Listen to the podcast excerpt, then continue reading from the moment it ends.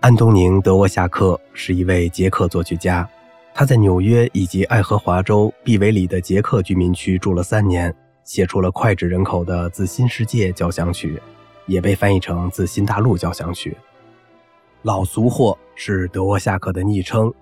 他到纽约来的时候，瑟伯夫人把他交给了我。他是个狂热的罗马天主教徒，我为他找了一间波西米亚教堂，这样他可以每天做早课。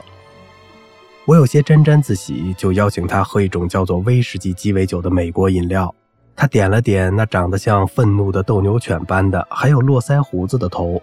他先用凶狠的斯拉夫眼神让你害怕，也可以彬彬有礼、面不改色地毁掉一个学生的对位法作业。我一直说他骨子里是个海盗，但我犯了个错误。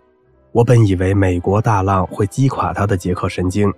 我们从格尔维茨开始，然后绕了一个大圈。穿过了纽约中心的畅饮地带，每到一地，老俗货就要一杯鸡尾酒。现在我开始讨厌酒精了，于是坚持只喝三声不创意：啤酒花、麦芽、矿泉水。我们说德语，我很高兴碰到一个从发音到语法都比我差的人。我们相处甚欢，如鱼得水。这个比喻很恰当，因为当时正在下雨，不过并无风暴。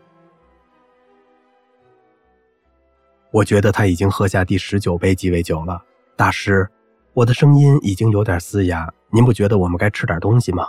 他透过连着乱蓬蓬的头发的乱糟糟的胡须盯着我，吃不，我不吃。我们要去休斯顿街的酒吧，你也去对吗？我们要喝梅子白兰地酒。你都喝了这么多啤酒了，应该暖和一下。那天晚上，我没有和安东宁·德沃夏克先生去东休斯顿街的波西米亚咖啡馆。我再也没有跟他一起出去过。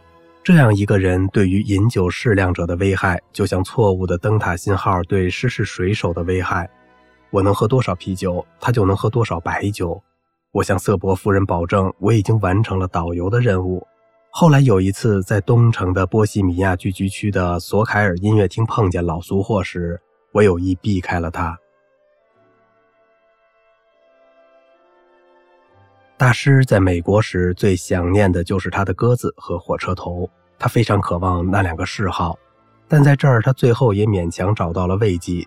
一天，我们和大师一起去中央公园，那儿有个小型动物园，里面有各种各样的鸟。接着，我们来到了一个装有两百只鸽子的巨大鸟舍前，大师看到这些鸽子非常惊喜，尽管没有一只可以和他的球胸鸽、扇尾鸽媲美。之后，我们每个礼拜都要去中央公园一到两次。至于火车头的时候，就更加难以满足了。那时候的纽约只有一个车站，其他的都在河对岸。纽约城在曼哈顿岛上，在这个车站，只有乘客可以进出月台。我们百般哀求管理员让我们看一看美国的火车头，都无济于事。于是，我们从大师住处乘了一个小时有轨电车到幺五五大街。在那儿的河岸上等芝加哥或波士顿的高速列车驶过，这每次几乎都要占用整个下午的时间，所以我们总是会看好多列火车经过，旅途奔波才不算白费。后来大师又对汽船发生了兴趣，当时的码头比现在近，每次有船出发的时候，人们都可以上船。大师充分地利用了这一机会，很快我们就对每艘船了如指掌。大师总喜欢跟船长或者船员聊天，没多久我们就知道了所有船长和船员的名字。每当有船要起航，我们就去码头，在岸边目送他们离去，直到消失在视野当中。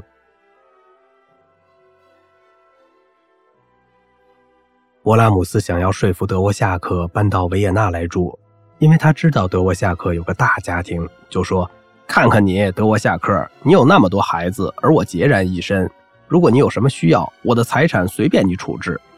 德沃夏克夫人的眼眶湿润了，德沃夏克也被深深的打动了。他紧紧握住了大师的手，接着话题转到了信仰和宗教。众所周知，德沃夏克有一种真诚的、近乎孩子般的信仰，而勃拉姆斯的观点正好相反。我读了许多本叔本华的书，看事情很不同了。勃拉姆斯这样说。在回宾馆的路上德沃夏克异乎寻常的沉默终于在踌躇了相当长的时间后他叫出来这样的人这样的灵魂他什么都不信他什么都不信。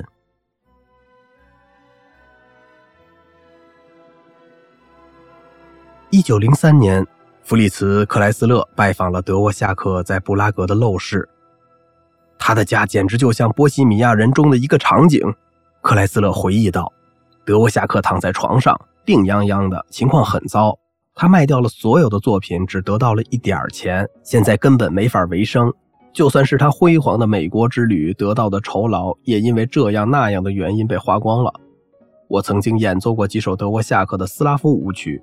我去拜访这位老人是为了表达敬意。我问他是否还有什么作品可以让我演奏。